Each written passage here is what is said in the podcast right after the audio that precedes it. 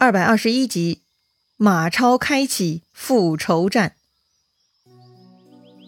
上回咱们说到，马腾死了。马腾和刘备呢，是当年衣带诏事件的幸存者。刘备比较有前途，他早早跟曹操翻脸，自己的势力呢越做越大。而马腾却没有什么野心，只是偏安一方。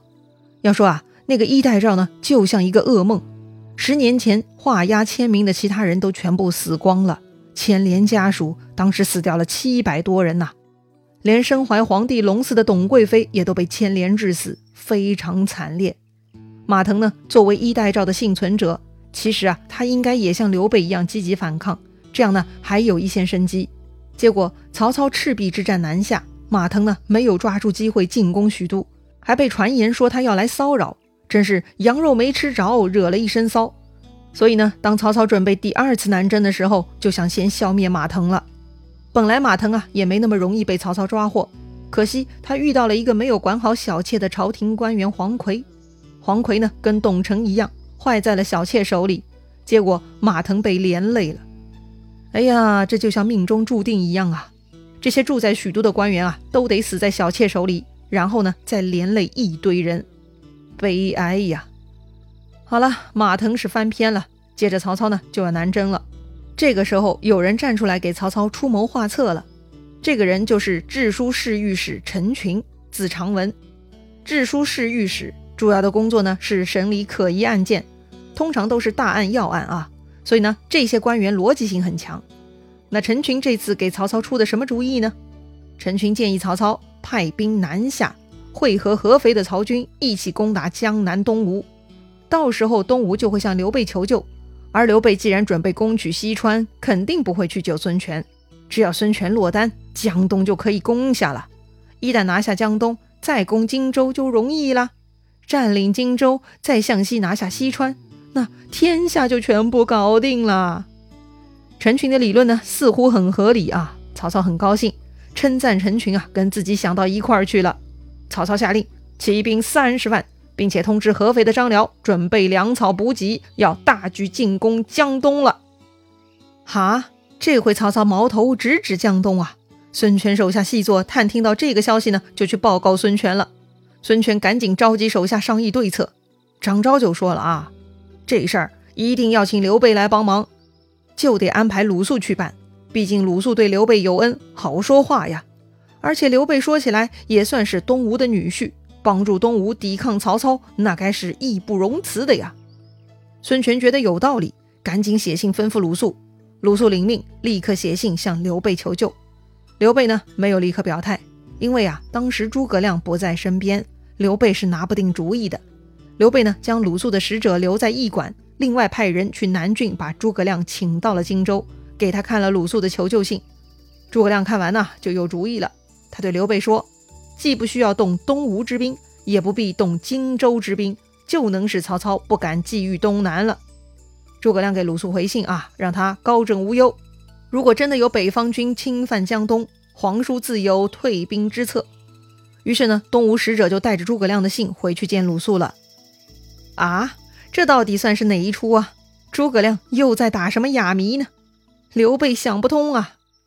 要说曹操带三十万大军，并且会合合肥之兵一起涌过来，那个威力还是很大的呀。到底诸葛亮有啥妙计呢？诸葛亮就说了啊，这个曹操最大的忧虑呢，就是西凉兵。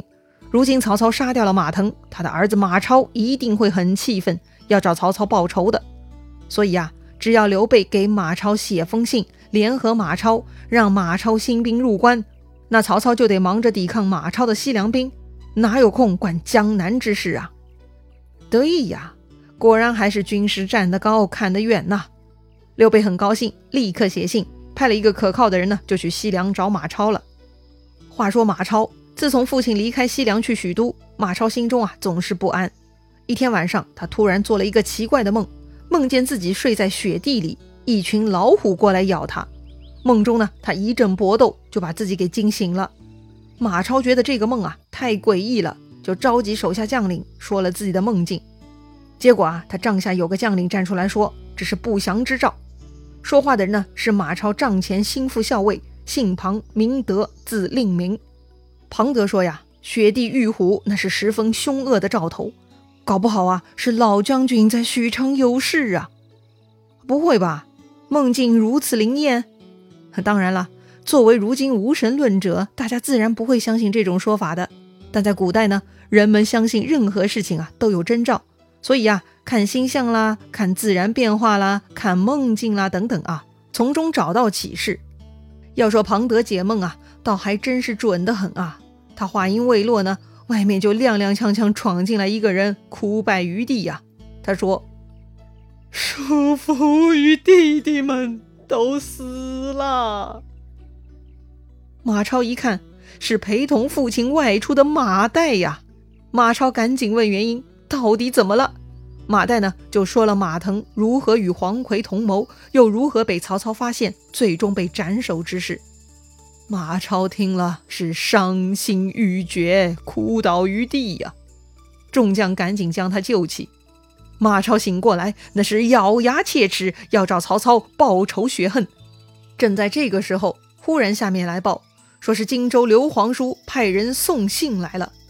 马超拆开一看，刘备呢也是洋洋洒洒写了一堆，大意是说呀，刘备跟马超的父亲马腾曾经是共同接受密诏，发誓要诛灭曹操这个欺君罔上的逆贼的。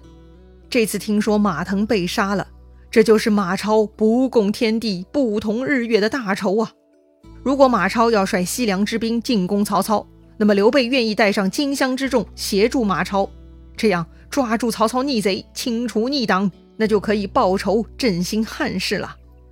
马超看完刘备的书信，那是非常振奋，这正是他想要的。于是马超立刻挥泪回信，发给使者，让他先回去报信，自己呢整顿军马，准备向许都进发了。这个时候，西凉太守韩遂，也就是马超老爸马腾的好兄弟啊，他派人来请马超过去。马超到了韩遂府上，韩遂就拿出曹操的书信给马超看。原来呀，曹操已经秘密写信给韩遂，要求韩遂将马超抓起来送到许都。如果这么干的话呢，曹操就封韩遂为西凉侯。看完这封信，马超也没话说了，直接拜伏于地，说道。请叔父，这就绑了俺兄弟二人，押送许昌吧，也免得叔父动兵了。韩遂呢，赶紧将马超扶起来，说道：“我与你父亲结为兄弟，怎么忍心害你？如果你要兴兵攻曹，我自会相助。”听韩遂这么讲义气，马超赶紧拜谢。要说呀，韩遂还真不是盖的，他果然将曹操使者推出去斩了。然后点了手下八部军马，跟马超一同进发了。哎呦，这个韩遂混得不错呀，居然有八部军马，是哪八部啊？其实呢，就是韩遂手下的八个将领了，他们各自带队，称为八部。这八个将领呢，分别是侯选、陈寅、李堪、张衡、梁兴、程颐、马玩、杨秋。另外呢，马超带领手下庞德、马岱会合韩遂的八部军马。总领西凉兵合计二十万，就杀奔东方了。第一站呢，先是长安。当时的长安郡守是钟繇。这里呢，咱们介绍一下钟繇啊。这其实是个挺有成就的人物。钟繇呢，也是出身人才云集的颍川，来自颍川的另一个望族钟氏，钟表的钟啊。钟繇呢，相貌不凡，聪慧过人，很早就开始当官了。在当年汉献帝东归洛阳事件中呢，也是立下功劳的。后来呀，他得到了曹操的重用，在曹氏集团的发展也很好，最终啊也位列三公了。但钟繇啊不仅仅在于官场的成就，他在历史上更出名的呢是他的书法造诣。钟繇擅长篆、隶、真、行、草等多种书法体，他推动了楷书的发展，对后世的书法影响深远，被后世尊为楷书鼻祖，与后世非常有名的书圣王羲之齐名，并称为钟王。言归正传，钟繇在长安得到了西凉兵的进攻消息，赶紧派人飞报曹操。这钟繇啊，不光书法了得，胆略呢也不小。他居然啊也敢亲自带兵出去迎战西凉兵。当时西凉兵的前部先锋啊是马岱，他带了一万五千军，浩浩荡荡漫山遍野而来。钟繇看到使宝刀的马岱一点都不怵，直接就上前迎战。不过嘛，虽然钟繇勇气可嘉。但武功啊，远没有他的书法造诣啊，跟马岱交战呢，没有一个回合，这个钟繇已经判断出来自己不是马岱对手，然后他就大败奔逃了。不用说嘛，你逃跑，对方就追击呗。于是马岱以及后面马超、韩遂都引着大军冲到了长安城下，把长安给围住了。要说长安城嘛，虽然今非昔比，但毕竟当年是都城，防御工事都是建造的很好的，那是城郭坚固，堑壕又险又深。西凉兵啊，虽然兵强马壮，却也没有办法猛攻拿下，一连围了十天，也不能攻破长安呐。哎呀，那怎么办呢？不能强攻，就只能智取喽。这个时候，马超的亲信庞德又给马超出主意了。